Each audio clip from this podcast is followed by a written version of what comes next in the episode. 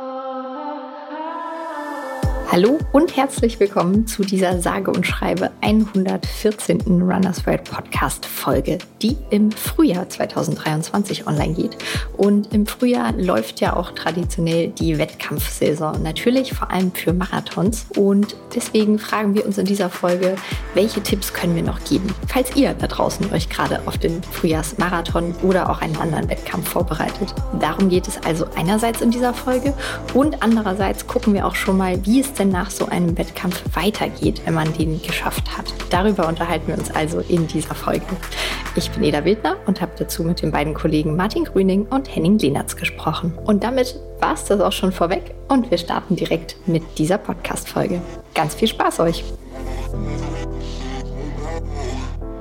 Ja, der Anlass unseres Podcasts ist ein bisschen die Saison, die wir ja alle schon geplant haben. Und dazu hatten wir auch schon eine Podcast-Folge aufgenommen. Jetzt ist ja aber inzwischen Frühjahr und die Frühjahrsmarathonsaison äh, läuft sozusagen auf Hochtouren. Und unsere Anekdote zum Einstieg ist einmal, dass der liebe Martin gerade aus dem äh, Frühjahrsmarathon-Camp zurückgekehrt ist, das wir in diesem Jahr zum ersten Mal veranstaltet haben mit Runners World.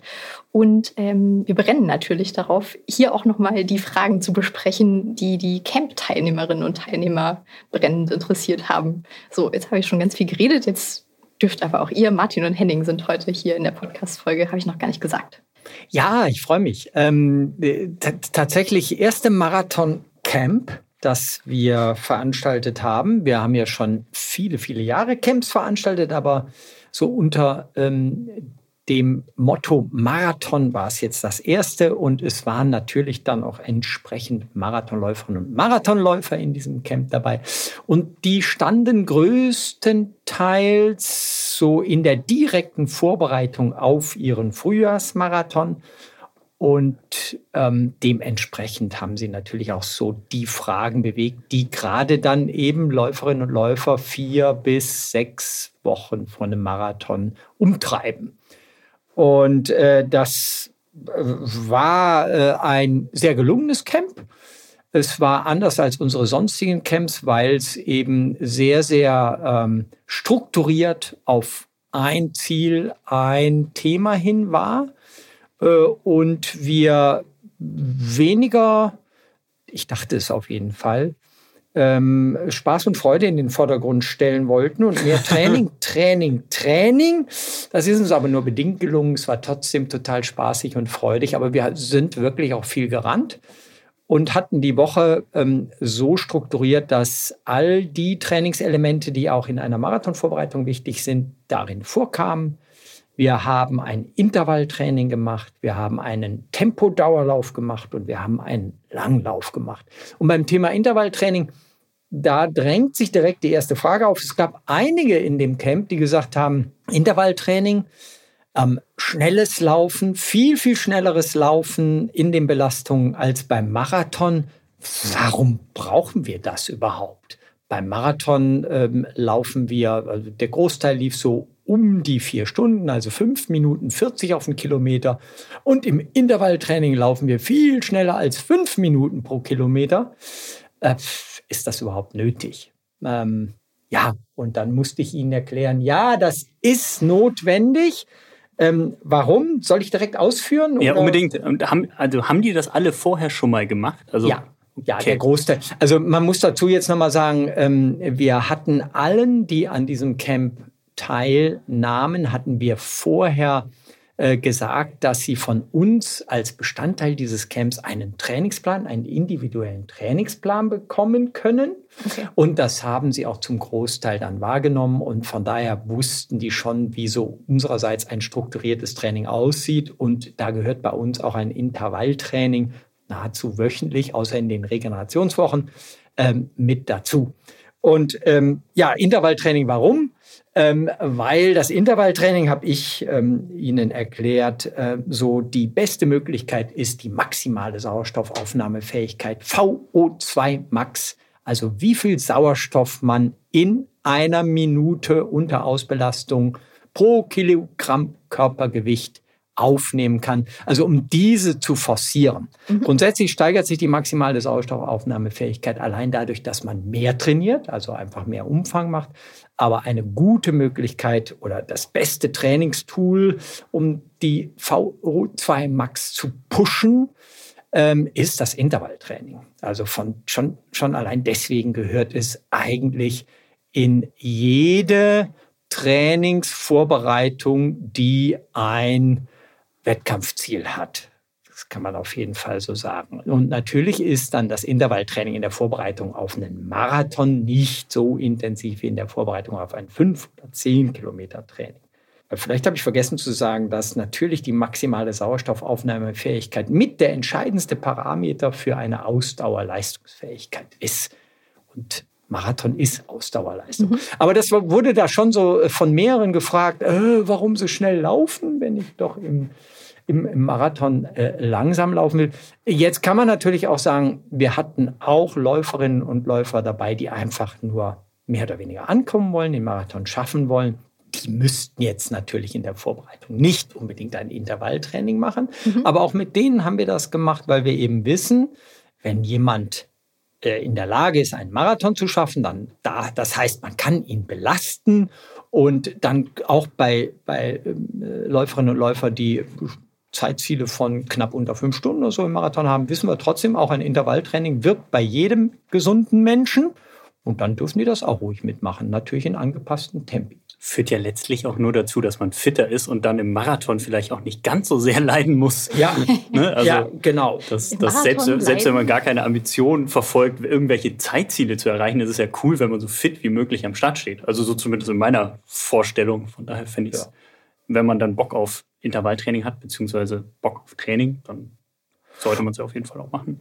Und du, äh, bevor ich gleich definiere, was für ein Intervalltraining wir gemacht haben, das interessiert ja die Leute vielleicht auch. Ähm, Henning trainiert ja eine äh, inzwischen größere Laufgruppe auch und dazu gehören auch Marathonläuferinnen und Marathonläufer. Ähm, und auch bei dir wird sehr wahrscheinlich in jeder Trainingsvorbereitung das Intervalltraining mit berücksichtigt sein, oder? Ja, auf jeden Fall in äh, unterschiedlichen mm, Varianten ähm, und unterschiedlicher Ausprägung je nach Trainingsphase. Ähm, jetzt in der spezifischen Vorbereitung, jetzt sind es noch vier Wochen bis zum Marathon, beziehungsweise ich habe auch viele, die Halbmarathon laufen bzw. gelaufen sind, ähm, was jetzt gar kein so großer Unterschied ist, sind, sind die Intervalle natürlich unterscheiden sich im Vergleich zu den Intervallen, die wir vielleicht im Januar gemacht haben. Mhm. Ne? Mhm. Also da waren es vielleicht eher so kürzere, schnellere Sachen, tatsächlich so Richtung V2 Max. Jetzt arbeiten wir gerade tatsächlich eher so im Bereich des, des Renntempos, wobei man dazu natürlich sagen muss, die Leute, die ich trainiere, verfolgen ambitionierte Zeitziele mhm. und dann ist das Tempo schon sehr, sehr schnell und sehr nah an ihrer VO2 Max im Zweifel ja. auch dran. Das ist ja auch was, je fitter und austrainierter man ist, desto länger kann man im Bereich der VO2 Max ähm, laufen, desto näher ja. kann man ihr kommen im, im Marathon. Wenn man halt weniger fit ist, dann ähm, ist, man, ist man da relativ schnell dran. Ein, mhm. ein äh, genau, ich will unbedingt referieren, was wir da für ein Intervalltraining gemacht haben, weil ja. es so zur Randerswelt Geschichte gehört, dieses Intervalltraining. Ah, jetzt weiß ich, was kommt. Ja. 10 mal 800. Ja, genau. Also wer, wer, Randerswelt, äh, zur Randerswelt Community gehört, der hat von diesem Intervalltraining auf jeden Fall schon gehört, weil es gibt einen US-amerikanischen Randerswelt-Mitarbeiter namens Bart Yasso, ähm, der dort über Jahrzehnte gearbeitet hat Inzwischen ist er in Rente gegangen, aber er hat über Jahrzehnte dort nicht als Trainingsexperte gearbeitet, sondern er war derjenige, der ähm, die Randerswelt-Stände auf den Hunderten von Messen, die die besuchen im Jahr, ich übertreibe jetzt nicht, Randerswelt USA ist eine sehr viel größere Marke nochmal als unsere deutsche Marke. Der Markt dort ist auch ein ganz anderer. Also der liebe Bart hat den Randerswelt-Stand betreut, war aber selbst ein begeisterter Läufer, schon in den äh, 70er, 80er Jahren des vorigen Jahrhunderts äh, und hat äh, festgestellt irgendwann, dass ähm, ähm, eines, es eine wunderschöne Analogie gibt zwischen der Marathon-Zielzeit und einem Intervalltraining mit Belastungslängen von 800 Metern. Ähm, und ähm, er legte fest, wenn ich ein Marathon-Zeitziel von 400 Stunden habe, vier Stunden und 0 Minuten, dann entspricht das einer Belastungsintensität im Intervalltraining über 800 Meter von 4 Minuten und 00 Sekunden, also von 4 Minuten. Wenn ich ein 10 mal 800 Meter in 4 Minuten passen wunderbar zu einem Marathon-Zeitziel als Intervalltrainingseinheit von 4 Stunden. Hab ich vor, jetzt entsprechend 3 Stunden 30 im Marathon zu laufen, dann mache ich die 800er in 3 Minuten 30. Und es passt wirklich erstaunlich gut. Und es äh, war am Anfang so eine Spielerei von dem Bart Yasu. Er hat dann allerdings irgendwann auch mal begonnen, darüber in der Rannerswelt zu schreiben. Und dann haben das Experten so ein bisschen hin und her gespiegelt. Und man hat so festgestellt, das ist wunderbar. Und es hat sich inzwischen so in der Fitness-Freizeitläufer-Szene weltweit tatsächlich etabliert. Also zu Beginn des Marathontrainings steigt man dann mit weniger äh, Belastungswiederholungen ein, vielleicht mit 6 mal 800 in der Marathon-Zielzeit in Minuten und steigert das bis auf 10 oder vielleicht sogar 12 mal 800 Meter in der entsprechenden Zeit. Und wir haben dann natürlich im Camp haben wir dann auch das je nach Leistungsfähigkeit zwischen 8 mal und 12 mal 800 Meter ähm, entsprechend äh, ja auch mit unseren Camplerinnen und Camplern gemacht. Es war wunderbar. Äh, ich habe da wie so ein alter Coach an der, an, an, am Bahnrand gestanden, die Stoppuhr in der Hand äh, und habe dann die Zeiten kontrolliert. War herrlich. Und sind dann Träume zerbrochen, als die Leute gemerkt haben, sie können nicht 8 mal 400, äh, 8 mal 800 in äh, vier Minuten laufen? Nee, gab es tatsächlich nicht. Nee. Gab es tatsächlich gar nicht. Es, äh, da wurde mir wieder klar, äh, wir hatten wirklich die ganze Bandbreite hatte ich ja schon gesagt, also von Leuten, die so knapp unter fünf Stunden vielleicht als Zeitziel haben, bis zu zwei ähm, Stunden 45 als Zeitziel. Und da wurde mir wieder klar, dass das so Pi mal Daumen sehr, sehr gut wirklich auf alle Leistungsfähigkeiten passt. Also mhm. Hm, war, war toll. Wie, wie lang ist die Pause? Ähm, die ist 400 Meter, ganz schön lang. Okay. Also man sagt eigentlich zwei Minuten. Zwei Minuten. Zwei Minuten. Ja, okay. Und das äh, wird natürlich dann bei den Fitness, bei den weniger Fitten wird das sehr viel länger. Dann, mhm. ne? Das ist so ein also das würde ich, das haben wir jetzt dort, haben wir das als 400 Meter gesetzt, aber normalerweise sind diese zwei Minuten eigentlich mhm. gesetzt. Aber ist es jetzt, wenn man, wenn man dann bei diesem Intervalltraining merkt, ich schaffe das tatsächlich nicht, das in der Zeit zu laufen, sollte ich dann mein Zeitziel für den Marathon auch nochmal anpassen? Ja, das ist eine sehr, sehr gute Rückfrage. Äh, allein übers Intervalltraining und dass man die 800er in, diesen, in dieser jetzt äh, errechneten Zielzeit schafft, ähm, äh, hat man keine Marathongarantie, überhaupt nicht. Mhm. Es ist einfach ein passendes Intervalltraining zu einer Leistungsfähigkeit.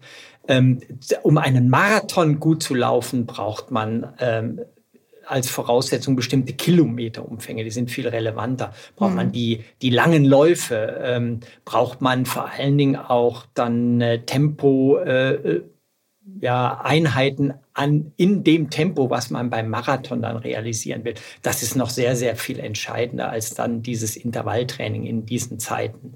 Also genau, das kam dann natürlich auch, das ist eine gute Frage, kam da auch. Also wir hatten dann eine Läuferin dabei, die sehr, sehr leistungsstark war ähm, und die auch die 800er eben in zwei äh, Minuten 50 schaffte, aber noch gar keine mhm. langen Läufe gemacht hat und dann so sagte, oh, dann kann ich ja wohl den Marathon in zwei Stunden 50 laufen die, die ja, ist okay. auch durchaus irgend, also die ist auch durchaus in der Lage, das zu tun, aber sie muss dann natürlich jetzt äh, noch entsprechend viele lange Läufe machen und entsprechend viele Laufumfänge und ganz, ganz viele Grundlagenläufe und sowas. Also sie hatte eher Spaß am Intervalltraining und weniger an den langen Läufen?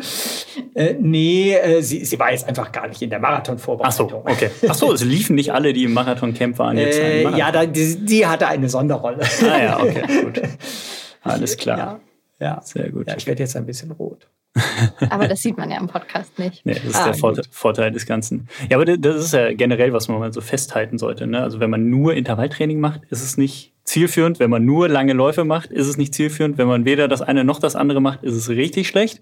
Dann wird das mit dem Marathon eine ganz harte Nummer. Ja. Also man sollte halt schon ähm, Kilometer sammeln, lange Läufe machen, äh, sich auch mal ein bisschen belasten. Was waren denn noch so Fragen, die so aufkamen? Kam so die klassische Frage, wie viele lange Läufe muss ich machen? Die gab es natürlich auch. Äh, äh, genau, ja. Wie viele sind's? Was sagst ich, du? Ich sage immer mindestens sechs bis sieben. Mhm. Ja. ja. Ich habe vor kurzem mal irgendwo gelesen, zwei. Oh. da habe ich, hab ich auch mit den Ohren geschlackert. Ich weiß nicht mehr, wo es war. Und da dachte ich, okay, auf also, der Webseite sollte man sich vielleicht nicht nach weiteren Tipps umschauen. Ich, ich habe tatsächlich, und jetzt muss ich einmal schlecht über andere reden, Äh, ich habe eine App, die gehypt Oh wurde Gott. in meinem Umfeld, habe ich mir dann auch auf ähm, Empfehlung äh, runtergeladen und habe dann eingegeben, ich möchte unter drei Stunden laufen. Äh, und dann wurde mir ein einziger langer Lauf in der ganzen Vorbereitung empfohlen. Ah, sehr gut. Also der war 34 Kilometer und der nächst lange Lauf war 24 und dann gab es noch einen 22 Kilometer Lauf und das war es schon für unter Ah. drei Stunden über zwölf Ah. Wochen. Das ist schwierig. wenig, Ist schwierig. Ja. Wäre eine gute Woche, wenn man das schafft, aber. Ja, es war halt eine, eine, eine, ja, eine App mit einem Algorithmus dahinter, aber der, der Ah. passte irgendwie scheinbar für mein, meine Bedürfnisse, äh, passte der nicht. ja, da, da kommen ja gerade so ein paar Apps, die KI gesteuert, also ohne dass ein Mensch dahinter steckt, irgendwelche Pläne ausspucken, sollten wir uns auf jeden Fall mal anschauen. Ja, Ob, unbedingt. ob die was können oder nicht, es scheint ja so zu sein, dass es nicht ganz der Fall ist. Dazu Also- machen wir mal eine eigene Ja, Podcast-Folge. auf jeden Fall. Ich habe ich hab mir so die Fragen notiert, ne, die Ja, da ja. so, Ich- so kamen. Ja. Also sind so, aber das bunte Potpourri. Ne? Also ganz, ganz ähm, wichtig war auch das Thema Ernährung. Äh, natürlich dann Richtung Wettkampf, direkt vor dem Wettkampf und während des Wettkampfs. Das war ein, ein wichtiges Thema zum Beispiel. Mhm. Äh, und äh, da ähm, kämpfte ich teilweise so ein bisschen mit der Schere, die ja dann ähm, aufgeht. Also direkt vor dem wir, wir reden ja immer davon, man braucht ganz viel Kohlenhydrate und man Mhm. soll die, die äh, Glykogen-Depots auffüllen. Und direkt vor dem Wettkampf ist natürlich ähm, dann die Herausforderung, ja, ich will zwar viele Kohlenhydrate noch möglichst zeitnah ähm, in den Körper reinbringen, aber ich muss ja auch gucken, äh, dass äh, das alles magenverträglich bleibt. Und wo ist da so das, das gesunde Maß? Ja, das, das war eine ne Frage. Und mir fiel dann so auf, aber da kannst du vielleicht auch noch mal was zu sagen. Das ist natürlich auch äh, dann in der direkten Wettkampfvorbereitung, wirklich den letzten äh, Stunden vom Marathon, ist das individuell auch sehr, sehr unterschiedlich, wie magenverträglich, äh, nein, wie, wie robust individuell der Magen so Ja. ist. Ne? Ich glaube, das Wichtigste ist keine Experimente, wirklich so in den letzten Stunden, Tagen vorher. Ja. Ähm, also wenn man jetzt irgendwie zwei Tage vor dem Marathon oder am Abend vor dem Marathon irgendwas isst, was man im Zweifel noch nie gegessen hat, aber man hat gehört, das soll total gut sein, hm, weiß ich nicht. Also wenn man sonst nie Nudeln isst, weiß ich nicht, ob dieses, dieses was ja oft nur so gesagt wird, das soll man machen, die Pasta-Party Ja. am Tag davor, Ja. weiß ich nicht, ob man das dann wirklich machen sollte. Also man sollte vorher mal ausprobieren, vertrage ich überhaupt Pasta? Nicht, dass man eine Glutenunverträglichkeit hat, das geht dann auch äh, buchstäblich in die Hose. Also ich, ich bin so persönlich, meine persönliche Empfehlung ist tatsächlich, wenn man, wenn man weiß, was man verträgt, so grundsätzlich, ich würde in der Vorbereitung auf den Marathon jetzt gar nicht so viel ändern. Also wenn ich natürlich mich sonst low carb ernähre, was als Ausdauersportler mitunter schwierig sein mag, dann äh, würde ich das vielleicht für die letzten Tage vor dem Marathon nochmal überdenken.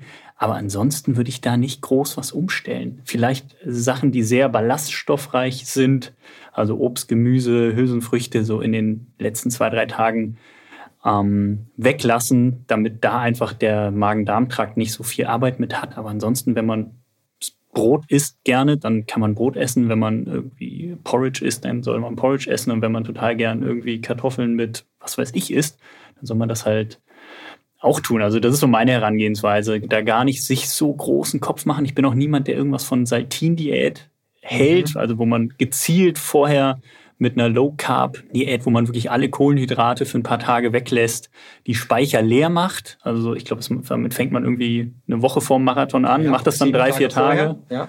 Ja. und dann Damit hatte ich mich natürlich dann im Vorfeld ähm, dieses Camps ähm, und, und all der, der Workshops und Vorträge, die wir da gehalten haben, auch nochmal auseinandergesetzt. Und muss natürlich sagen, dann, wenn man äh, sich mit dem Thema Saltin-Diät und allen daraus folgenden ähm, Diäten und so auseinandersetzt, du kannst schon über so eine äh, Diät, kannst du schon so die, die Glykogenreserven um bis zu 20 Prozent äh, erhöhen. Ja? Mhm. Aber die, die große Herausforderung ist äh, da, dass du ähm, tatsächlich ähm, den, den richtigen Zeitraum findest, in dem du Kohlenhydrate nachlieferst. Und das ist eben nicht wie standardisiert ist, das in der Saltin-Diät drei Tage äh, fett- und eiweißreich, also Low Carb. Kohlenhydrate, Äh, Dann machst du eigentlich noch einen leichten Erschöpfungslauf, also machst, Mhm. machen es die Tops.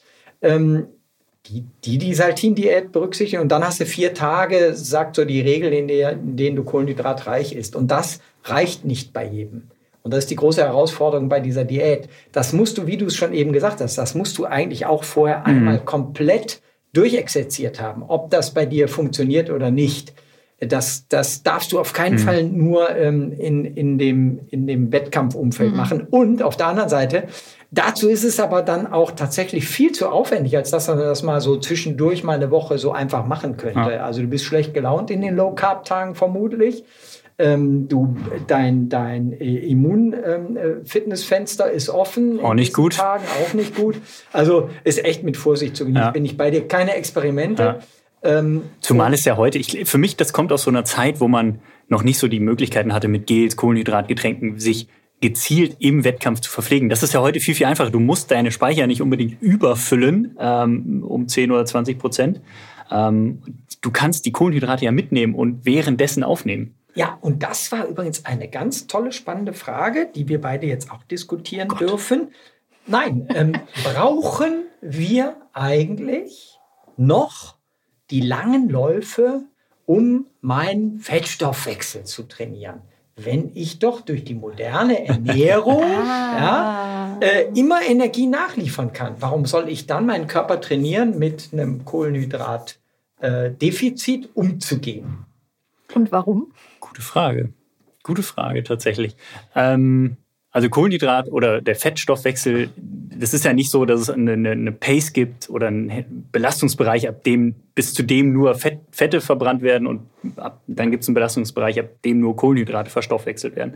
Äh, grundsätzlich sagt man immer, der Anteil an Fetten ist bei der geringen Belastung höher und äh, bei der hohen Belastung braucht der Körper vermehrt Kohlenhydrate. Das stimmt auch grundsätzlich, aber da gibt es halt nicht so die eine Grenze, wo das eine von dem anderen in den anderen Modus so umschaltet, wo man so einen Hebel umlegt und dann braucht man nur noch Kohlenhydrate.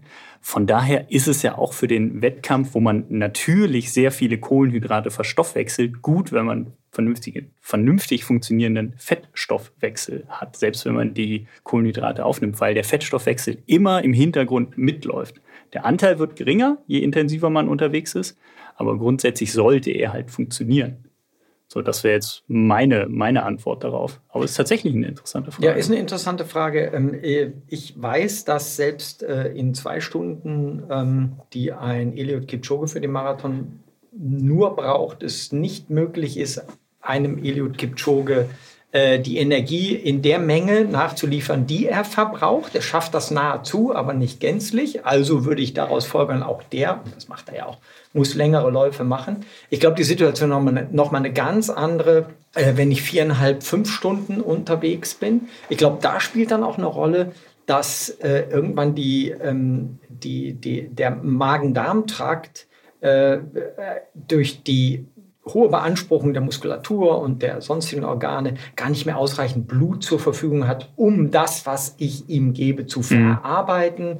Dann stellt mhm. er irgendwann seine Verstoffwechslung nicht ein, aber er reduziert mhm. sie. Also von daher, ich glaube, je, je länger ich im Marathon brauche, also je, je untrainierter, äh, sage ich mal, ich bin, desto wichtiger ist es auch mhm. weiterhin, lange Läufe in, im langsamen Tempobereich zu berücksichtigen. Ich glaube, wenn ich ein Eliteläufer bin, kann ich das, und so ist ja auch momentan die gängige Praxis, kann ich das eher inzwischen vernachlässigen mhm. ja. und laufe auch die Langläufe auf einem sehr viel höheren Niveau ja. mit noch einem anderen Ansatz. Also dann trainiere ich alles, was sonst auch noch wichtig ist. Äh, ähm, die Schwelle und die VO2 Max und so weiter. Ja. Ich glaube, da, da, das, das muss man jetzt wirklich etwas klarer, als wir es in den letzten Jahrzehnten gemacht haben, so differenzieren. Auf welchem Leistungsniveau sind die Athletinnen und Athleten? Aber ganz sparen kann sich auch der Eliud Kipchoge die mhm. langen Läufe nicht. Ja. Und du musst ja sehen, die haben ja eine Historie. Ne? Die haben ja diese langen, langsamen Läufe gemacht. Das ist ja nicht so, dass man, dass das dann irgendwann weggeht. Ne? Also die haben ja die, diese Trainingshistorie einfach in ihrem Körper und das ist abgespeichert. Natürlich, wenn die, wenn Leute jetzt neu mit dem, mit dem Laufen anfangen oder zum ersten Mal einen Marathon laufen, haben die ja relativ viel nachzuholen. Die müssen ihren Körper, ihren ganzen Stoffwechsel ja erstmal in die Richtung bringen, das zu können, was Profis im Zweifel schon vor 20 Jahren mit angefangen haben. Ja. Also das, was man irgendwie als 18-Jähriger trainiert hat, wenn man dann heute Mitte 30 ist, das ist ja noch da. Das ist ja alles nicht umsonst. Ne? Ja, gerade, gerade im Langstreckenbereich. Äh, ich, ich, ich, also es waren jede Menge spannende Fragen. Darf ich die einfach so durcheinander ja, rufen? Ich finde jetzt so keinen, kein, kein, der Faden ist der Marathon. Aber wahrscheinlich gab es ja auch keinen roten Faden beim Fragen stellen vor Ort im Camp. nee, daher. natürlich äh, nicht. Also äh, äh ganz spannend finde ich auch. Haben wir, wir sind äh, übrigens noch nicht auf die Verpflegung während des Rennens eingegangen. Ah, Kommt das vielleicht noch? Nein, jetzt. Okay. Das müssen wir jetzt. Weil du, du hast es angesprochen, ja, aber ja, genau. Ja, ja, ja. Ähm, also wir haben es jetzt auch schon kurz angesprochen, dass es die Möglichkeit gibt, sich während des Marathons zu verpflegen. Und das ist ja auch was, was in den letzten Jahren einfach ja, immer, immer verbreiteter ist. Ne? Also früher hat man so ein, zwei Gels während des Marathons genommen oder vielleicht auch mal drei, so bei 10, 20 und 30 Kilometern. Ähm, und heute ist das ja viel, viel krasser. Also diese, dieses Sprichwort Train the Gut, also trainiere deinen Magen-Darm-Trakt, der macht ja wirklich in den letzten zwei, drei Jahren irgendwie voll die Runde. Also das, was bei Radfahrern schon vor 10 Jahren, 15 Jahren angekommen ist, kommt jetzt auch so im Laufen an. Ähm, auch durch Kohlenhydratgetränke und Gels wie, wie Morten etc. Und das Wissen rund um dieses Thema wird immer größer. Also gefühlt jede, jeden Monat kommt da irgendwie eine neue Studie äh, zu, äh, die durchaus Relevanz hat, wo man wieder Neues erfährt oder genaueres erfährt. Und das finde ich durchaus spannend. Und da erklärt sich für mich auch auf jeden Fall neben den Schuhen ein bisschen das Geheimnis hinter den, den schnellen Zeiten, die wir in den letzten Jahren so gesehen haben. Ja, also äh, jetzt, jetzt gibt es ja so die Empfehlung, so pauschal ein Gramm Kohlenhydrate pro Kilogramm Körpergewicht pro Stunde mhm. beim Marathon. Äh, ein Gramm Kohlenhydrate, ja. das ist nicht ein Gramm Gel. Also nee, nee, das, genau. das ist ja, ja. sehr, sehr viel mehr. Wenn man sich das dann so ausrechnet, das haben wir natürlich dann auch im Camp gemacht, dann ist das ganz, ganz schön viel, was man sind wir bei sieben, acht Gels. Ja, ja. dann ist man über, bei, bei einem normalgewichtigen Marathonläufer jetzt nicht so ein Top Top-Hämpfling da, sondern so ein Normalgewichtiger, der nimmt dann zwei Gels in der Stunde. Genau. Ja. Und äh, da haben auch alle so ganz groß geguckt. Mhm. Äh, aber ja, das ja, ist die ja. Empfehlung. Und das ist auch durchaus das, was momentan mhm. so äh, angesagt ist. Ne? Und das macht tatsächlich auch einen Unterschied. Also ich kann es aus meiner eigenen Wahrnehmung äh, beschreiben, dass hm, also man muss es im Training üben, während der langen Läufe, während der langen intensiven Einheiten, auch bei einem Intervalltraining ähm, wo man ja dann auch in einem hohen Belastungsbereich unterwegs ist, wo Magen-Darm-Trakt nicht mehr ganz so gut funktioniert, ja. wo man dann eben, wenn man das Gel nimmt, das Getränk nimmt, wie auch immer, dann merkt, okay, das mag auch ein bisschen rumpeln, ist nicht ganz so angenehm, aber der Trainingseffekt dadurch, also man merkt wirklich, dass man länger durchhält, dass man mit den Kohlenhydraten im Körper, die man halt ständig nachliefert, einfach ähm, nicht ganz so schnell erschöpft und wenn man das im Training übt und dann auch eine Verträglichkeit entwickelt und herausfindet, welches Gel, welches Getränk, damit komme ich klar, dann ist das im, für, gibt das auch für einen Marathon eine total große Sicherheit und äh, führt dann auch dazu, dass man eben nicht bei Kilometer 30 sich übergibt oder auf Stixi abbiegen muss. Ähm, da sind wir wieder nichts Ungewohntes ausprobieren, wie ich vorher auch schon bei der generellen Ernährung meinte. Das, das gilt auf jeden Fall auch für die, für die Verpflegung während des Rennens. Und die sollte man unbedingt in den Wochen vor dem Marathon schon im Training berücksichtigen und da so sein, ähm, sein Gel, sein Kohlenhydratgetränk, wie auch immer, finden und äh, verschiedene Dinge ausprobieren. Wenn man merkt, man kommt mit einer Sache nicht klar, dann was anderes ausprobieren, mal schauen, wie die, so die Zuckerzusammensetzung ist. Vielleicht ist man fruktoseintolerant, dann sollte man natürlich keine Gels und Getränke mit Fructose nehmen, was schwierig ist, weil das in den meisten drin ist, aber man findet Alternativen. Und wenn man wenn man das macht, dann, dann wird man wirklich spüren, dass man einfach ja, den Mann mit dem Hammer nicht trifft im Marathon, der oft so bei Kilometer 30, 35 äh, kommt, was nichts anderes ist, als dass die Speicher leer sind und dass man da mhm. einfach ja, keine, keine Energie mehr nachliefern kann. Ähm, Fette haben wir genug, da könnten wir ewig drauf laufen, aber man ist dann halt in einem Belastungsbereich unterwegs, wo man die Kohlenhydrate benötigt. Und ja. wenn die fehlen, dann wird es schwierig. Ich freue mich immer dann bei, bei, bei, so einem Vortrag zu dem Thema, freue ich mich dann, weil du sagst, Fette hat man ausreichend und äh, im Überfluss, picke ich mir immer aus der Gruppe dann die, die oder den dünnsten raus, sag, stell dich mal hin, alle gucken und sage, siehst du, auch an deinem Körper sind für 9000 Laufkilometer Fette. Und da gucken alle ganz groß. Ja, das ist echt unvorstellbar. Das ist, das ist herrlich, ja. Äh, genau, das, das, äh, danke, genau. Das, das war das Thema, was man während des zu sich nimmt. Ja. Ähm, äh, spannend fand ich, ganz anderes Thema. Ähm, woher, wir haben es schon oft genug beantwortet, aber trotzdem, es stellte sich auch da, woher weiß ich eigentlich, was ich bei diesem Marathon an Zielzeit erwarten kann? Also soll ich einfach mal so drauf loslaufen und mal äh, so gucken, wie es mir geht? Oder gibt es irgendwelche Parameter, äh, an denen ich so im Verlauf des Trainings festmachen kann? Ähm, Na, die Yasso 800, haben wir doch gesagt eben. Äh, ja, gut, aber da wissen wir, haben wir ja auch schon gesagt, nee, die sind jetzt eben kein zuverlässiger Parameter. Ähm, aber natürlich komme ich dann sofort immer mit unseren Formeln. Ähm, wenn ich also, was ich tun sollte, wenn ich also einen Marathon laufe, sollte ich eigentlich auch schon sonstige Wettkampferfahrungen haben auf, und Wettkämpfe über kürzere Distanzen gemacht haben und auch in der Vorbereitung gemacht haben. Und die lassen dann eben sehr schön Rückschlüsse auf eine realistische Marathon-Zielzeit zu. Und dann, ja, der Klassiker 10 Kilometer Bestzeit mal Faktor 4,667 gleich realistische Marathonzielzeit und dasselbe beim Halbmarathon sagt man mal 2,099 gleich realistische Marathonzielzeit. Aber jetzt unabhängig davon, ähm, ich, ähm, da interessiert mich auch natürlich eure Meinung. Ich sage dann auch, dass man das immer wieder Woche für Woche ohne einen Wettkampf im Training überprüfen kann, indem man nämlich einfach mal ähm, in einem ähm, Tempobereich läuft, der so etwa um die 85 bis 88 Prozent der maximalen Herzfrequenz ähm, entspricht. Und das Tempo, was man da realisieren kann, das ist dann auch ein sehr realistisches Marathon-Renntempo. Also im Rahmen des Tempodauerlaufs mhm. sollte ich rückschließend überprüfen, also passen da Zeit, Zielzeit zwischen, nein, wie nennen wir das, Tempo, also Minuten pro Kilometer oder wie auch immer ich mhm. das Tempo messe, und diese, dieser Herzfrequenzbereich 85 bis 88 Prozent zusammen. Dann hat man eine gute Gewähr, dass das auch im Marathon passt. Äh, de, de facto kenne ich aber weiterhin nur wenige, die das dann, dann tatsächlich in so einem Tempodauerlauf so aus meiner Blase zusammenbringen. Also die sind alle doch sehr dann irgendwann über ihre Wettkampfzeiten fixiert auf eine, eine Marathon-Pace und die trainieren die auch und die laufen die auch, aber halten eigentlich selten mal die Herzfrequenz und die Entwicklung auch der Herzfrequenz unter so einem Tempodauerlauf mhm. dagegen. Ja. Ja, das Fiese bei der Herzfrequenz ist ja, die steigt ja auch irgendwann. Ne? Ja. Also dann ist man einfach, dann am Anfang mag das noch passen auf den ersten fünf Kilometern und irgendwann wandert sie dann so leicht nach oben. Und dann ist man natürlich dann so gewillt, okay, werde ich jetzt langsamer, weil die Herzfrequenz steigt, aber eigentlich will ich ja das Tempo trainieren, das, was ich dann auch im Marathon oder Halbmarathon äh, irgendwie erzielen möchte. Äh, ich, ich kenne das selber. Also ich habe früher auch sehr, sehr streng nach Herzfrequenz trainiert und irgendwann so gemerkt, okay, das funktioniert halt dann doch nicht mhm. immer. Äh, es ist eine ganz normale äh, ja, biologische äh, Anpassung des, im, Körper, dass irgendwann die Herzfrequenz halt steigt, weil das Blutplasma dicker wird und Dehydrierung einsetzt. Steigen, genau, also genau. es gibt so verschiedene Faktoren. Natürlich, wenn es heiß ist, passiert das Ganze schneller, als wenn es nicht so heiß ist. Und ähm, ja, das, das ist dann natürlich schwierig, weil man ja sein, sein Wettkampftempo treffen und äh, ja, möglichst trainieren möchte.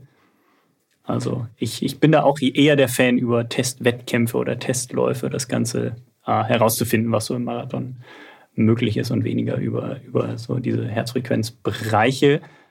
Ähm, außer man macht es wirklich mit einer Leistungsdiagnostik. Also man war wirklich bei einer Leistungsdiagnostik in einem fitten Zustand und kann dann wirklich aus den Daten ablesen, was im Marathon, Halbmarathon, wie auch immer, ähm, möglich ist. Äh, oft haben die Leute ja so eine alte, also eine, eine maximale Herzfrequenz, woraus sie dann ihre Trainingsbereiche ableiten. Eben diese 85 bis 88 Prozent, die keine Ahnung, zehn Jahre alt ist, das funktioniert natürlich dann nicht. Also die, die, die Trainingsbereiche müssen dann halt schon stimmen, beziehungsweise die maximale Herzfrequenz sollte aktuell sein. Wann ist sie denn aktuell? Gibt es da einen Richtwert, wie alt so ein Wert sein darf? Ja, anderthalb bis zwei Jahre. Man soll eigentlich alle zwei Jahre genau. mindestens ja. müsste man es. Ja. Sinkt ja im Alter, ne? je älter, genau. also ab 25, glaube ich schon, ja. oder 30. Also so echt ja. recht früh, in dem das, ja genau, wir alle schlucken, in dem die maximale Herzfrequenz einfach jedes Jahr, man sagt immer, um einen Einschlag sinkt. Ähm, passt nicht immer. Also bei mir war sie jetzt irgendwie über ein paar Jahre relativ gleich. Ähm, ist, glaube ich, sogar einmal gestiegen dann bei einer Leistungsdiagnostik. Da hatte ich nicht 197, sondern 198. Ähm, aber das ist natürlich auch tagesformabhängig. Kann ich mich an dem Tag, wo der Test stattfindet, wirklich so richtig ausbelasten und so richtig quälen? Und ähm, genau, dann ist es anhand der, der Daten, die da rauskommen, bei so einer wirklichen Leistungsdiagnostik im Zweifel genauer. Es gibt verschiedene Möglichkeiten, wirklich herauszufinden, wo man, wo man im Marathon steht. Und auch dieses Hochrechnen ist ja auch nur so, eine, so ein Richtwert, wenn man einen Halbmarathon trainiert hat für einen Halbmarathon trainiert hat, einen Halbmarathon gerannt ist und dann das hochrechnet auf einen Marathon, äh, ist es schön und gut. Wenn man nicht für einen Marathon trainiert hat, dann wird das nichts. Also mhm. man, die Einheiten müssen halt dann auch schon stimmen, sodass man das dann äh, hochrechnen kann. Ja. Auf jeden Fall. Ähm, in dem Zusammenhang ähm, haben wir dann auch unseren Camplern in dieser Woche die Empfehlung gegeben, dass wenn sie den nächsten Marathon vorbereiten, spätestens dann auf jeden Fall vorher auch mal so einen grundsätzlich rundum medizinischen Check-up machen sollten. Das ist ja mhm. jetzt in Deutschland nicht gesetzt, dass man das tun muss. In anderen Ländern muss man das. Mhm. Und da wir auch äh, eine Medizinerin als Coach dabei hatten, ähm, hat sie auch noch mal so ein bisschen dargestellt, dass ähm, tatsächlich unerkannte ja, Vorerkrankungen, die man nicht erkannt hat, weil man eben nicht zum Checkup gegangen ist, immer die Ursache sind für die großen Katastrophen, die beim Marathon oder auch Halbmarathons passieren. Also wir mhm. reden jetzt davon, es gibt Tote, aber das sind ausschließlich Männer und die haben fast alle eine später dann, ähm, ja, nachdem sie verstorben sind, diagnostizierte äh, Vorerkrankung. Also es ist kaum einer, der nicht mit einer Vorerkrankung da tot umfällt. Ja. Also macht, macht schon Sinn, aber blödes Thema trotzdem. Aber du hast auch noch andere Fragen. Ja, ich habe noch andere Fragen, natürlich.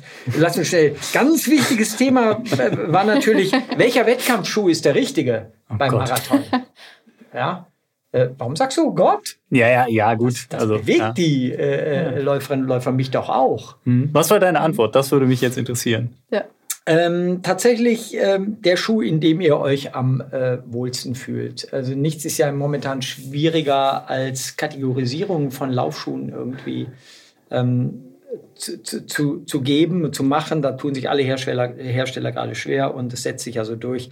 Ähm, Passform ist entscheidend und das würde ich erst recht beim Marathon sagen. Der Schuh, in dem du dich am wohlsten fühlst, der sollte dein Marathonschuh sein auch da ist natürlich nochmal ein Unterschied, ob ich jetzt äh, als Fitness-Freizeitläuferin, Läufer äh, irgendwie nur schaffen will, diesen Marathon, oder ob ich ihn schnellstmöglich und dann vielleicht auch unter drei Stunden oder noch schneller schaffen will.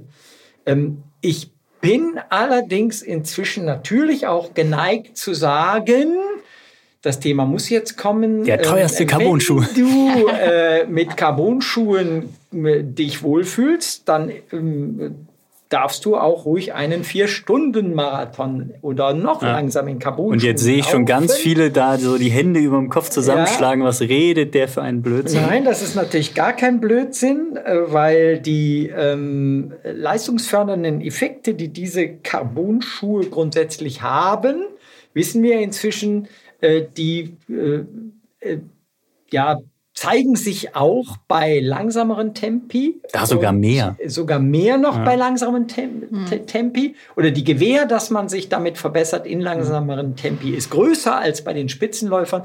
Und ähm, zuletzt, du hast die Studie, ich habe du hast sie sehr wahrscheinlich auch gelesen, eine kleine Studie, fand ich ganz bezeichnend, die muss ich jetzt einfach hier einmal loswerden, ganz, ganz aktuell. Also von aus diesem Jahr, von 2023, eine Studie, in der sieben ähm, afrikanische Top-Top-Top-Läufer, also richtige Weltklasse-Marathonläufer untersucht wurden und neun europäische Freizeitläufer.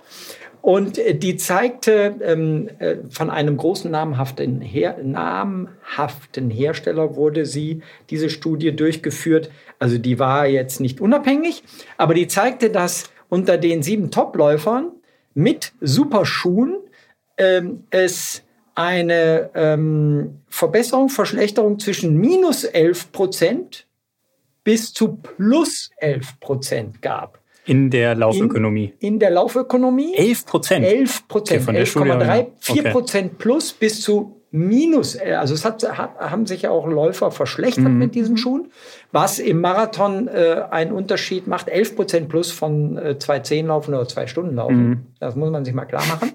Unter den Freizeitläufern gab es eine Auslenkungsbreite von minus ein Prozent nur. Hm. Also das war das schlechteste mhm. Ergebnis, bis zu plus 10 Prozent. Also die Gewähr ist größer als langsamere Läuferinnen, Läufer mhm. mit den, von den Schuhen zu profitieren mhm. als die Topläufer. Ja. Und in der Studie wurden ähm, auch Tempi untersucht von 10 km/h und 12 km/h. Also wirklich jetzt nicht Renner- und Raser-Tempi. Ja. Ähm, wirklich spannend. Also was wir jetzt gerade außen vor lassen, ist das große Tempo, äh, äh, Thema, Entschuldigung, Thema ähm, äh, steigert man die Verletzungsanfälligkeit. Das ist was, was anderes. Aber genau, nochmal, um darauf zurückzukommen. Es gibt ja immer noch, und deswegen meine ich, jetzt schlagen alle die Hände über den Kopf zusammen, wie, wie oft man das liest. Also wenn wir irgendwie einen Carbon-Schuh testen, äh, veröffentlicht bei Facebook oder unsere Übersichten, wie viele dann darunter schreiben, das ist ja eh nur was für die Schnellen. Wo, wo ich dann immer so denke, nee, Nein. also die Schuhe funktionieren tatsächlich am besten ja. und da, da gibt es mehrere Studien, nicht nur diese eine, äh, die zeigt, dass die, dass die Laufökonomie-Verbesserung tatsächlich bei jenen am größten ist, die am unfittesten sind, die am langsamsten laufen, weil die von den Vorteilen am meisten profitieren, ne? von der Dämpfung, von der Unterstützung der Carbonplatte, einfach von ja, der exakt. Biomechanik Änderung, ja. Anpassung. Ja. Und ähm, die Tops, die sind schon so aus, äh, austrainiert, da bringt das im Zweifel nur so ein bisschen oder im Zweifel bringt sogar einen negativen Effekt. Sogar, ja. Ähm, und da wird jetzt immer mehr, früher gab es ja nur einen Schuh pro Hersteller, sage ich jetzt mal. Inzwischen hat ja fast jeder Hersteller mehrere Modelle und da wird inzwischen auch schon geschaut. Also die Athleten, die jetzt von Nike gesponsert sind, gehen mit den Schuhen ins Labor und die von Adidas und New Balance und dann testen die die verschiedenen Carbon-Schuhe und wählen ihren individuell am besten funktionierenden. Ne? Also die laufen dann nicht einfach das Lieblingsmodell, also das, das neueste Modell, sondern im Zweifel auch mein altes. Und das hat man jetzt auch bei Amanal Petros gesehen, der am Wochenende in Hannover den ersten Adidas Carbon-Schuh lief und nicht den dritten, den es inzwischen gibt. Also der läuft mit einem Schuh, der mindestens drei Jahre alt ist. Mhm. Also nicht der Schuh an sich ist drei Jahre, aber das Modell ist drei Jahre alt. Mhm. Und ähm, wahrscheinlich kommt er einfach in diesem Schuh am besten zurecht. Bei Amanal kann ich mir vorstellen, dass es einfach Gefühl ist, dass er damit nicht irgendwo mal ins Labor gegangen ist und das untersucht hat. Aber die anderen gehen da auf jeden Fall ins Labor und schauen, welcher Schuh funktioniert bei mir am besten. Und da ist es einfach so, je langsamer man ist, desto größer ist die Wahrscheinlichkeit, dass die Laufökonomie von so einem Carbon-Schuh profitiert. Ja. Und zwar krass. Und das sind dann wirklich bei Vier-Stunden-Läufern teilweise wirklich mehrere Minuten.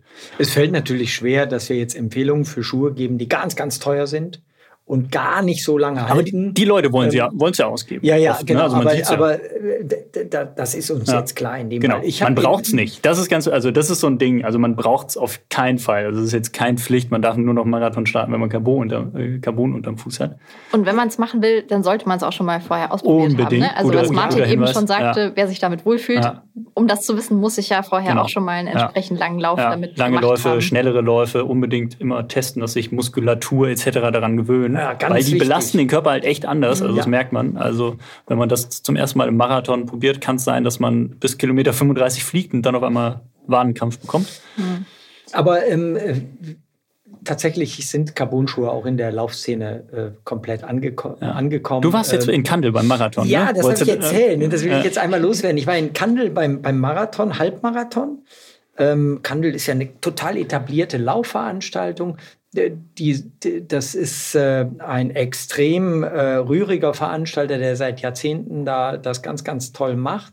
Die haben jetzt nicht das Geld, um da die Topläufer an den Start zu bringen, aber jeder weiß, in Kandel kann man schnell rennen. Das heißt, es sind viele, viele ambitionierte Läuferinnen und Läufer am Start. Und ich habe mich dann hingestellt und im Ziel des Halbmarathons, nicht des mhm. Marathons, im Ziel des Halbmarathons zwischen dem Sieger, der lief so 1,08 und 1,35 Stunden versucht zu, zu gucken, wie viele von, von den Läuferinnen und Läufern da äh, super Schuhs, also Schuhe mit Carbonelementen trugen. Und von den ersten 140, also 1,8 bis 1,35 etwa, 140 Läufern habe ich so, ich ganz alleine, das ist jetzt, äh, habe ich knapp über 100 gezählt, die mhm. einen Carbon-Schuh äh, trugen. 100, 109 sogar. Wenn ich, Krass. also ja, ich habe jetzt, wie gesagt, ich habe das nicht auf Video aufgenommen, das ist, ist jetzt keine echte wissenschaftliche Studie, ich habe einfach gezählt. Aber das war natürlich sehr krass. Ne? Ja, spiegelt auch meinen Eindruck wieder, auf jeden Fall. Ja, ja. ja. Aber unsere Empfehlung ist natürlich jetzt nicht die Empfehlung für den Carbon-Schuh, sondern die Empfehlung für den Wohlfühlschuh so mhm. grundsätzlich. Also die fühlen sich halt gut an. Ja, ja sage ich ja auch. Ja. Fühlt sich gut an. Genau. Ähm, haben wir noch Zeit für noch eine Frage ja. die sich so. Die Leute machen gerade ihren langen Lauf, klar. Die machen, wir hat machen tatsächlich noch. wieder jemand geschrieben, bitte mehr XXL-Folgen. Ja, ja. okay. Also ja, wir haben Zeit. Ähm, also eine, ich, ich nehme jetzt so, die so am meisten diskutiert waren. Äh, richtige Renneinteilung beim Marathon war eine spannende Frage. Also äh, wie teile ich mir das Rennen ein? Es kam wieder so der, der, der Klassiker Äh, kann ich nicht schon versuchen, auf dem ersten Teil der Strecke Zeit äh, rauszuholen, weil Klar. ich weiß doch eh, dass ich hinten raus mhm. äh, müde werde und mhm. ganz viel verliere. Okay, das ist interessant. Ähm, ja. Das ist der richtige Weg. Das ist die richtige Antwort, genau. Am Anfang so schnell loslaufen, wie es geht. Und was du hast, das Tschüss. hast Was du hast, das hast du. Mal gucken, wie lange man durchhält. ja, nein, das stimmt natürlich nicht. Macht, macht das nicht. Ja. Auf keinen Fall. Genau. Äh, eigentlich ist eine, ich glaube, so etabliert hat sich eine ganz gleichmäßige Renneinteilung. Und äh, wenn man so sich die Zeiten der, der Topläuferinnen und Topläufer anguckt, dann laufen die in der Regel sogar eine leicht schnellere zweite Hälfte. Das muss man aber können. Das ja, gelingt nicht vielen. das gelingt nicht vielen. aber äh, die richtige Renntaktik ist, wie wir schon eben gesagt haben, ein vernünftiges, realistisches äh, Zeitziel zu definieren und auf dieses dann auch mhm. zu versuchen, sehr, sehr gleichmäßig anzulaufen. Ja, die Frage ist nur, wie, wie gelingt das? Also das ist tatsächlich auch, das merke ich auch in meinem Umgang mit meinen Athleten, wenn jetzt ja, länger keinen Marathon gelaufen sind oder ihren ersten laufen, dass da tatsächlich so eine Unsicherheit ist, wie ich denn feststelle, wie schnell ich laufe. Worauf soll ich mich verlassen? Auf die Autolaps meiner Uhr, die jeden Kilometer piepst, mhm. oder auf die Streckenmarkierung oder ne, wo er hoffentlich jeden Kilometer ein Schild steht, damit ich ähm, das einschätzen kann. Und meine Antwort ist tatsächlich immer, ähm, tatsächlich, wenn man weiß, dass da Kilometerschilder stehen, sich auf die zu verlassen, weil das GPS kann halt hin und her springen. Ähm, das Signal ist nicht immer ganz fehlerfrei und im Zweifel, wenn man in Frankfurt läuft, dann läuft man den ersten Kilometer in zwei Minuten und den nächsten dann in sieben und das äh, ist das Signal funktioniert da einfach nicht und da muss man dann einfach diese Autolab ausmachen, händisch jeden Kilometer rausstoppen oder von mir aus auch fünf Kilometer, wenn man nach Ne, wenn man weiß, okay, man hat das Tempo jetzt, dann reicht es auch, wenn man alle fünf Kilometer rausstoppt. Und dann muss man natürlich vorher sich notiert haben, wie lange brauche ich für ein Kilometer oder wie schnell möchte ich ein Kilometer laufen und wie schnell möchte ich dann die fünf Kilometer Abschnitte haben, sich im Zweifel dann noch Zwischenzeiten für zehn Kilometer, 15, so mache ich das zumindest, alle, alle fünf Kilometer mir aufschreiben, auf dem Unterarm oder auf dem Handrücken, wie auch immer, damit ich halt genau weiß, wie schnell bin ich unterwegs um dann äh, zu verzweifeln, wenn dann auf einmal eine Zahl steht, die größer ist als die, die ich auf der Hand stehen habe. Oder wenn die Tinte auf der Hand dann verschmiert. Ja, das ist tatsächlich noch nie passiert. Das hat, äh, hat eigentlich immer, immer, immer ganz gut funktioniert. Tatsächlich einfach irgendwie klassisch Kugelschreiber. Ja. Edding, was auch, was nee, auch genau. immer. Ja, aber man muss es sich schon aufschreiben und dann hin und her rechnen kann man im Zweifel auch nicht. Und das ja, ist blöd, wenn das GPS-Signal einem da einen Strich durch die Rechnung macht. Und selbst mit den besten Uhren der neuesten Technologie sieht man auch immer bei den Marathons jetzt, dann hat der eine 42,6, äh, die andere 43,1 Kilometer auf der Uhr.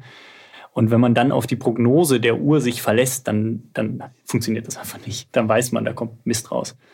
Ja, und der Puls ist natürlich beim Marathon auch kein zuverlässiger Gradmesser. Also meistens ist er so, gerade in der Anfangsphase durch die Vorstandnervosität und so, ist er erhöht. Äh, und hinten raus haben wir schon gesagt, steigt er, eh, steigt er eh an. Also relevant als Gradmesser ist vielleicht irgendwo zwischen Kilometer 4 und, und 18, sage ich mal. Äh, da kann man das durchaus auch mal beachten, aber ist dann auch kein guter Taktgeber in einem Wettkampf sowieso grundsätzlich nicht. Ja. ja. Äh, letz, letzte Frage, die, die so, noch so ein bisschen da gespielt wurde. Ähm, wie viele Marathons im Jahr sind eigentlich sinnvoll? Ähm, und äh, dann habe ich natürlich gesagt, macht es wie Christian Hottas. der Marathon-Weltrekordler hier, unser Deutscher, lieber Christian, der oh Woche für Woche für Woche einen Marathon. Nein, habe ich immer noch nicht gesagt. Immer noch? Äh, ich bin jetzt gerade, oh, jetzt erwischte mich auf dem falschen Fuß. Ich weiß nicht, ob ja, immer noch. Ich wünsche es ihm, ich wünsche es dem lieben Christian, dass er, dass er es noch weiter kann. Nein, natürlich Ela, ist das wird, nicht die Empfehlung. Ela wird das im Outro nachreichen. Ja, genau. Ich, ich glaub, Bitte. Nein, ähm, Okay. ich ich habe dann gesagt, äh, habe mich da, dazu hinreißen lassen zu sagen, dass eigentlich so dieses etablierte im, im zwei im Jahr laufen, einen im Frühjahr, einen im Herbst, ich sehr, sehr gelungen finde. Also eine gute Marathonvorbereitung braucht zehn bis zwölf Wochen. Eine gute Nachbereitung braucht drei bis vier Wochen, dann weiß man ja schon, mehr, mehr geht dann schon eigentlich gar nicht mehr so richtig. Und äh, nicht umsonst läuft man im Frühjahr und im Herbst und nicht im Hochsommer meines Erachtens einen so grundsätzlichen Marathon und nicht im Winter, mhm. weil einfach im, im, Frühjahr und Herbst die besseren äh, Witterungsbedingungen sind für so, ein, so einen langen Lauf. Also ganz pauschal würde ich sagen, zwei im Jahr sind eigentlich schon vernünftig. Klar kann man auch sechs laufen, aber wäre jetzt nicht meine unbedingte Empfehlung. Ja, wenn man sein, sein Maximum jeweils erreichen möchte, wo auch immer das liegt, ist natürlich so diese zwei, drei Geschichte, glaube ich, ganz Ja. gut. Ne? Gerade, gerade wie du meintest, früher, früher Herbst, einfach was wetterbedingt. Jetzt ist ja gerade so, zumindest in meiner Wahrnehmung in den letzten Jahren, so der Trend, man macht im Januar, Februar so einen Marathon im, in Spanien. Ähm, Ja, und läuft dann im Zweifel, je nachdem wie der ausgegangen ist, äh, Ende, Ende, Ende Frühling noch einen in Zentraleuropa, also hier irgendwo in Deutschland. Ähm, ob man nochmal nachschieben muss. Aber das betrifft natürlich nur die, die wirklich irgendwie leistungsorientiert sind. Also ich meine, wir wissen es ja auch alle, es gibt die, die jedes Wochenende einen Marathon laufen möchten oder fünf im Jahr und ne, ah, schwierig. Ich, ich habe so gedacht, als ich, äh, wo, wo wir, wir sind jetzt äh, drei Tage nach dem Hannover-Marathon, wo wir jetzt hier den Podcast aufnehmen, ich habe so gedacht, so entspannt wie Amanal diesen Hannover-Marathon durch, durch gejoggt ist. Ähm, habe ich so gedacht, Naja. der läuft bestimmt noch mal im Frühjahr jetzt einen weiteren Marathon, versucht den Europarekord anzugreifen. Den, den Gedanken hatten wir schon mal, als jemand bei einem Marathon, vor ein paar Jahren war das bei irgendeinem Marathon, ich weiß nicht mehr, wer es war und ich weiß noch nicht bei welchem Marathon, einfach so ausstieg kurz vorm Ziel und wir dachten, ah, der läuft dann doch nächste Woche bestimmt noch mal da. Kam dann nicht so. Nee, aber erinnert dich meiner Worte. Ja, ja. Erinnert Ja. euch meiner Mein, Worte. meinst du, Amanal folgt jetzt Hendrik Amanal- nach Boston? Nee, Boston nicht, äh, äh, was weiß ich, wo, wo man. Hamburg. Nee, Hamburg auch nicht. Irgendwo, wo besonders Viele Punkte? schnell Ach so, äh, Paris? und man Nee. Europarekord angreifen kann. London. Ähm, Hm. London. Ja, vielleicht ja Warum London. nicht London? Warum nicht London? Ja, wir aber hätten im Vorfeld, wir hatten gerade ein Interview, wurde uns reingespielt von unserem, unserem lieben Kollegen Ja. Jörg Wenig. Ich habe es nicht gelesen jetzt vor dem Podcast. Vielleicht steht das da sogar ich drin. glaube ich glaub nicht, Glaubst dass es nicht? da drin steht. Das wäre sehr ungewöhnlich, Okay. aber es- ja, Amanal traue ich, wie gesagt, alles zu. Ich habe ihn ganz kurz nach, äh, nach dem Zieleinlauf in Hannover gesehen, so ganz kurz, so eine Stunde später. Und der Typ sah einfach, der frisch geduscht, irgendwelche ganz normalen Straßenklamotten an, keine Laufklamotten. Äh, und der wirkte so entspannt. Er sah nicht so aus, als sei er gerade den zweitschnellsten Marathon seines Lebens gelaufen in zwei Wie hat er Stunden. sich bewegt? Völlig normal. Also man sah es ihm nicht an. Also da habe ich Leute gesehen, die nicht gelaufen sind an dem Tag, die gingen unrunder als er. Also es war schon, war schon sehr souverän. das- 20702 so entspannt. Also entspannt ist jetzt übertrieben, aber. Ja. Nee, das war, war, schon, war schon krass, krass zu sehen. Ela guckt uns Fall. schon an. Ich glaube, wir wollten ja noch einen weiteren Themenkomplex irgendwie unterbringen. Weißt Ne? ich gucke guck euch die ganze Nee? Zeit an. Also, ja, die, die lieben Leute da draußen müssen natürlich keine Angst haben, dass die Folge jetzt schon vorbei wäre. Denn wir sprechen auch darüber, wie es weitergeht, wenn der Wettkampf vorbei ist. Genau. Ähm, es fiel ja auch schon, Henning, du trainierst ja inzwischen auch äh, einige Athletinnen und Athleten. Und äh, genau, gerade vergangenes Wochenende fielen die Ergebnisse da ganz unterschiedlich aus. Ja. Ähm, deswegen dachte ich, sprechen wir auch noch mal darüber, wie man je nach Ergebnis nach einem Wettkampf weitermacht. Szenario A lief gut, Szenario B lief nicht so gut. Martin meldet sich aber Ich, schon. ja, ich melde mich, äh, um einmal reinzugrätschen. Ich glaube, äh, das wird ja Henning jetzt auch tun. Ähm, äh, egal wie ein Marathon war, ob gut oder schlecht, danach ist eine Pause immer angesagt. Ich glaube, das Nee, ich wollte sagen, direkt am nächsten Tag weiter trainieren. Äh, Wenn es nicht gut lief, einfach weiter trainieren. Ich glaube, jetzt machen wir dann in de, bei dem Thema so ein bisschen den Schritt vielleicht auch weg vom Marathon. Ne? Ja, also genau. Also bei mir war es jetzt am Wochenende auch so, dass tatsächlich nur eine Athletin Marathon gelaufen ist, die anderen alle Halbmarathon oder zehn Kilometer. Und ähm, für manche war es tatsächlich so der Hauptwettkampf im Frühjahr oder ähm, tatsächlich einer von mehreren Halbmarathons, äh, in der Regel zwei. Also die meisten hatten jetzt tatsächlich zwei Marathons. Das war jetzt der erste. Halbmarathon. Äh, Halbmarathon, Entschuldigung, genau, Halbmarathon.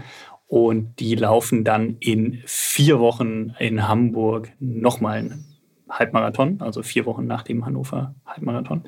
Und das finde ich persönlich halt total sinnvoll. Das ist so der erste ähm, Halbmarathon, da weiß man, wo man steht.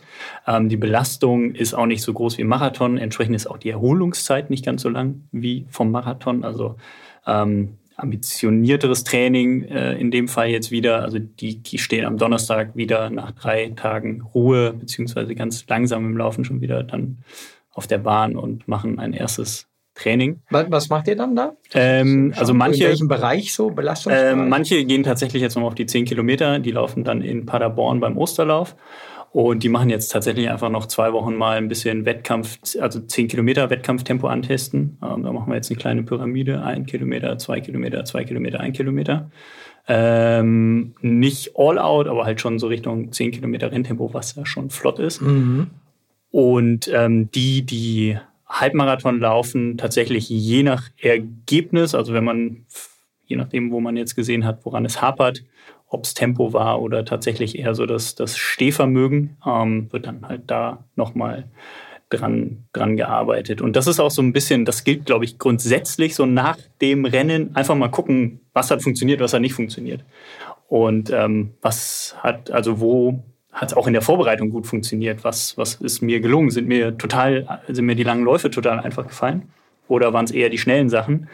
Und daraus dann mal ableiten, was man im Zweifel in der nächsten Vorbereitung ähm, ändern, optimieren kann. Also das, das sollte man in jedem Fall machen unabhängig davon, wie das Ergebnis war, ob es nun erfolgreich oder weniger erfolgreich war. Und äh, da kann man schon sehr viel daraus lernen, aus so einer Vorbereitung und dann auch aus dem Rennen selbst.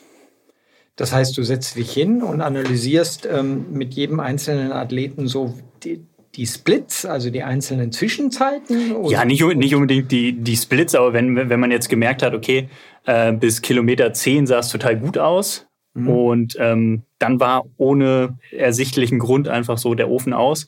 Dann kann man schon mal sagen, okay, vielleicht war im Training, haben wir einfach dann doch zu wenig Umfang gemacht in dem Bereich. Ne? Aber es gibt auch natürlich Leute, denen fällt wirklich das, das hohe, schnelle Tempo total leicht und die sind jetzt ihren ersten Halbmarathon gelaufen oder nach vielen Jahren zum ersten Mal einen Halbmarathon und äh, haben gemerkt, das ist das war noch gar nicht das Limit. Ne? Also die haben sich im Zweifel viel weniger zugetraut, als sie drauf haben. Also ist natürlich so der Optimalfall. Ich habe eine Athletin, die jetzt eine äh, 1,25, 55 oder so gelaufen ist. Äh, die ist vorher in ihrem Leben eine 1,33 irgendwas zum ersten Mal Ui. gelaufen. Ne? Also acht ja. Minuten Bestzeit. Wow. Aber das ist auch tatsächlich ein paar Jahre her gewesen. Die hat jetzt sehr gut trainiert, sehr kontinuierlich trainiert über ähm, boah, bestimmt 20 Wochen jetzt. Ähm, nie verletzt, nie irgendwelche großen Probleme, keine Krankheit. Und ähm, da weiß man jetzt, dass der nächste Marathon in Hamburg dann einfach nochmal deutlich schneller gehen kann. Also die Trainingsdaten haben das so für mich schon ein bisschen wiedergespiegelt, dass sie mehr drauf hat. Und ja, es war aber jetzt so der erste Wettkampf. Das ist ja dann auch so ein, so ein bisschen so ein Reinfühlen. Deswegen bin ich auch total großer Fan von Testwettkämpfen. Also sei es jetzt für einen Marathon, einen Halbmarathon, oder für einen Halbmarathon 10 Kilometer Wettkampf. Also Kannst heißt, du das dem äh, Eliot Kipchoge auch sagen? Eliot ist in allen Fällen, egal worüber man spricht, immer die Ausnahme. genau, Eliot macht gar keine Testwettkämpfe. Eliot äh, rennt im Jahr zwei Marathons oder auch nur einen und äh, genau, mehr macht Eliot nicht. Ansonsten kriegt man von dem nichts mit. Aber da würde mich jetzt mal interessieren, jetzt diese Athletin, mhm. ähm, wie, wie gehst, die wird jetzt, wie gesagt, vier Wochen später, läuft die in Hamburg? Erstmal noch, noch in Paderborn, zehn Kilometer Osterlauf. Okay, den nehmt ihr aber so mit oder nehmt ihr da, da fokussiert ihr euch darauf auch mit zwei nee, Einheiten? Zwei, zwei Einheiten dafür, genau. Mehr, okay. mehr ist ja gar nicht möglich zeitlich. Mhm. Ähm, den dann mitnehmen, gucken, hoffentlich wird's gut, aber wir haben ja wie gesagt nicht auf zehn Kilometer trainiert. Ja. Ähm, und hoffentlich da mit einem guten Gefühl dann ähm, nochmal ein bisschen Tempo gemacht zu haben, was mhm. natürlich gut, zwei, drei Einheiten, da passiert nicht so viel, aber es ist dann eher für den Kopf um dann nochmal den Marathon, äh, Halbmarathon zu laufen. Und was ist da dann so für dich die, die sie ist jetzt eine knapp 1,26, 1,25, mhm. 50 gelaufen. Was glaubst du, kann sie da realisieren? Also ich glaube da auf jeden Fall, dass sie eine Minute schneller laufen eine kann nochmal. Was im Halbmarathon ja schon viel ist, aber sie wirkte halt auch sehr locker bei dem Halbmarathon in Hannover und hat sich gar nicht so eine schnelle Zeit zugetraut. Aber sie hat einfach nach 10 Kilometern, die genau das waren, was sie anlaufen sollte, einfach gemerkt, funktioniert, ist easy und hat dann einfach so ein bisschen gedrückt. Und ich glaube, dass sie in äh, Hamburg dann beide Hälften in der Zeit laufen kann, wie sie in Hannover die zweite, schnellere Hälfte gelaufen ist. Ja. ja.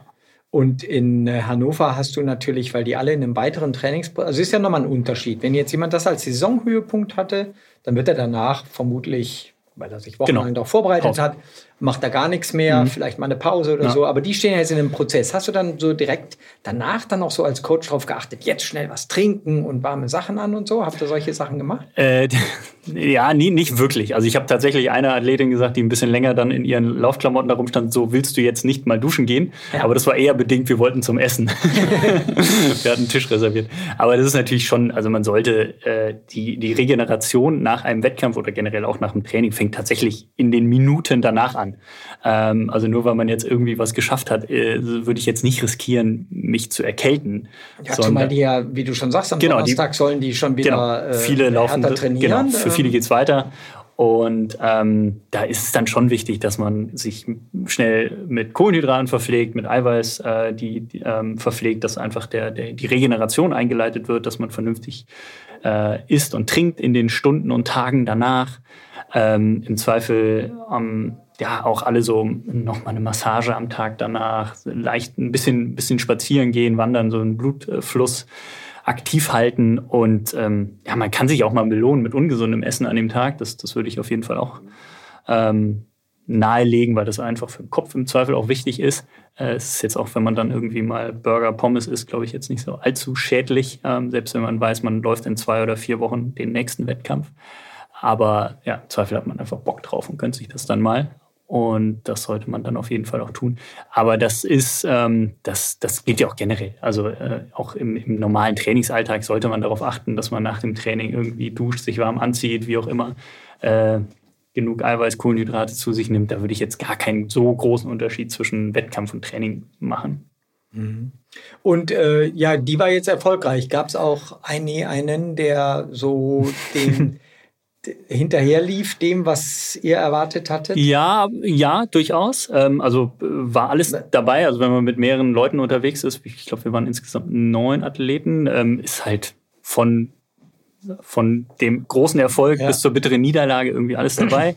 ähm, das, das gehört ja auch irgendwie zu unserem Sport dazu, dass und man. Bist du dann so natürlich als erstes zu dem derjenigen gegangen, hast sie so in den Arm genommen, hast gesagt, komm, wir reden Nee, die waren ja verschwitzt. Das finde so. ich, dann, find ich dann eklig. Nein, aber, Nein. Es, aber so ähm. jemand braucht doch dann tatsächlich auch so, so Zuwendung, oder? Es tut doch gut dann danach. Irgendwie. Auf jeden Fall. Also ich, ich würde sagen, ich bin da eher so ein analytischer Begleiter. Ähm, ich bin nicht so auf der emotionalen Ebene zu Hause tatsächlich. Das ist nicht meine Stärke. Ähm, das wissen aber, glaube ich, inzwischen auch alle, mit denen ich da irgendwie zusammenarbeite. Ähm, ich bin auch niemand, der irgendwie nochmal in den Minuten vorm Rennen da groß mit die Motivationskeule schwingt. Ähm, ich hoffe, dass ich die in den Wochen, Monaten äh, zuvor so eingestimmt habe, dass die wissen, was sie tun ähm, und das wissen sie in der Regel auch. Und dass sie, dass sie dann einfach bereit sind, das dann auch abzuliefern. Ne? Und ich bin, ja, ich, das wäre völlig unnatürlich, wenn ich dann da so Chaka-mäßig äh, Ja, aber danach dann. Genau, danach versuche ich dann natürlich schon irgendwie ähm, die Leute aufzubauen, aber das dann eben auch auf eine äh, ja, sehr analytische Art und Weise, um dann festzustellen. Oft kommt das dann auch von selbst. Also ich frage dann immer, und bist du zufrieden? Wenn nicht, dann ja, okay, wo, was lief schief? Und dann kommt meist schon so ein, so ein Analyseprozess in Gang, ne? dass sie meinen, ja, okay, aber ich war ja auch in den letzten Wochen krank. Das muss man halt alles ja, konntet ihr zum Beispiel in den Fällen, jetzt mal ganz ja. konkret, konntet ihr das ja. auf so etwas ja. schon direkt Also ich habe jetzt äh, ganz, ganz knallhart äh, mit, mit meiner Frau besprochen. Es war, in dem Fall war alles vorhersehbar, ähm, bis auf eine Sache, das war ein un, äh, unglückliches DNF, also kam mhm. nicht ins Ziel. Mhm. Aufgrund einer Verletzung, die mehr oder minder schwer ist, das werden wir jetzt in den nächsten Tagen herausfinden. Aber äh, bei allen anderen war es so, gutes Training in den vergangenen Wochen, ohne Verletzung, ohne Krankheit, gleich gutes Ergebnis jetzt. Mhm. Und bei denen, wo es so ein bisschen auf und ab ging in den letzten Wochen, da war jetzt auch das Ergebnis im Zweifel nicht ganz so wie gewünscht. Ähm, bei vielen dann auch der erste Wettkampf nach langer Zeit, da kann man sich dann auch sehr, sehr schwer einschätzen.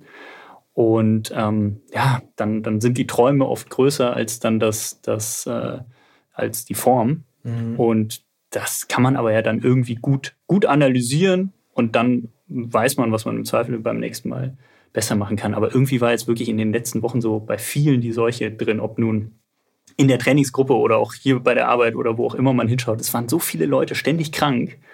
Ähm, und wenn dich das dann einfach zwei, dreimal irgendwie erwischt, einmal eine Grippe, einmal eine Erkältung, ja, das kannst du halt nicht aufholen. Ne? Bist immer eine Woche raus und brauchst wieder, um reinzukommen und dann fehlen dir im Zweifel drei, vier Wochen. Und wenn das kurz vorm Wettkampf war, da klar kannst du nicht das erwarten, was du im Zweifel im Januar dir mal als Ziel irgendwie aufgeschrieben hast. Mhm. Ja.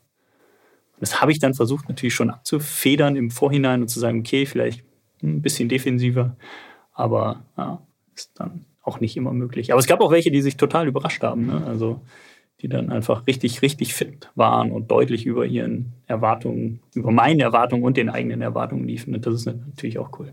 Aber so ist der Sport. Ja. Mhm. Okay.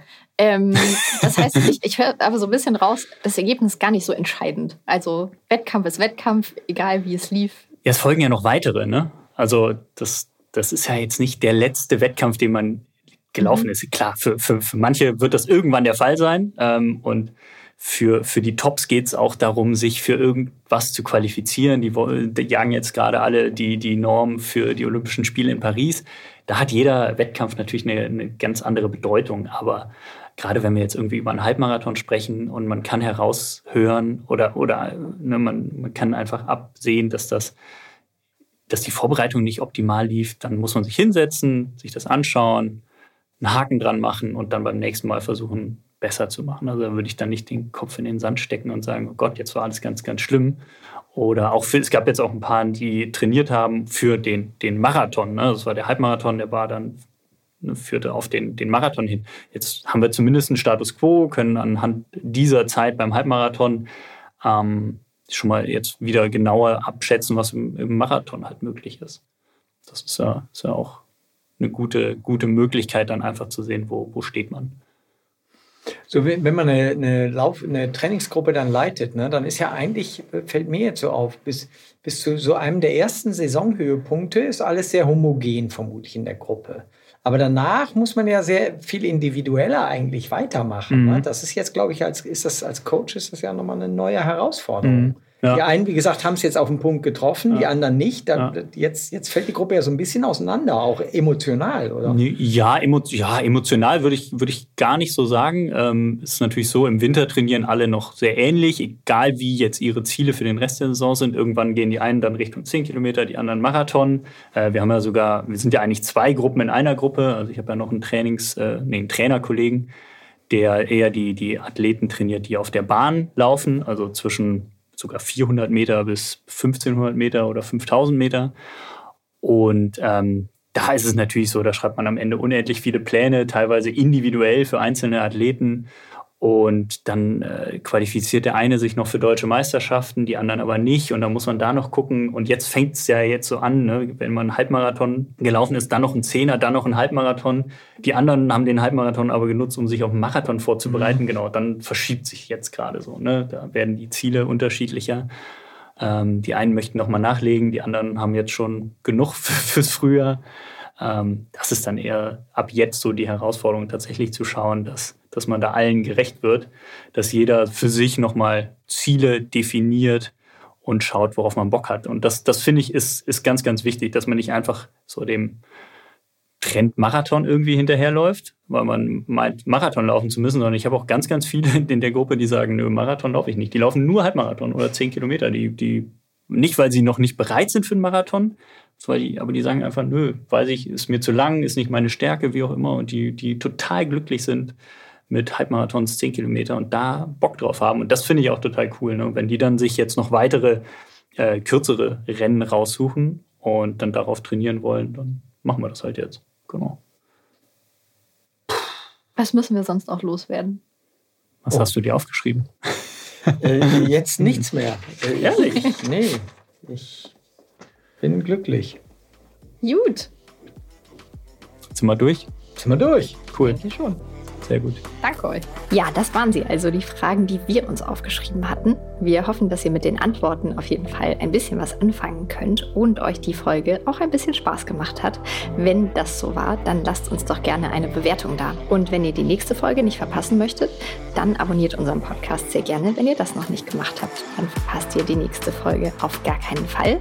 Und falls es Fragen gibt, die wir jetzt noch nicht beantwortet haben, dann schreibt sie uns sehr gerne. Wir machen bestimmt mal wieder eine FAQ-Folge, wo wir dann eure Fragen beantworten. Wir freuen uns und sagen in diesem Sinne Tschüss und bis zum nächsten Mal.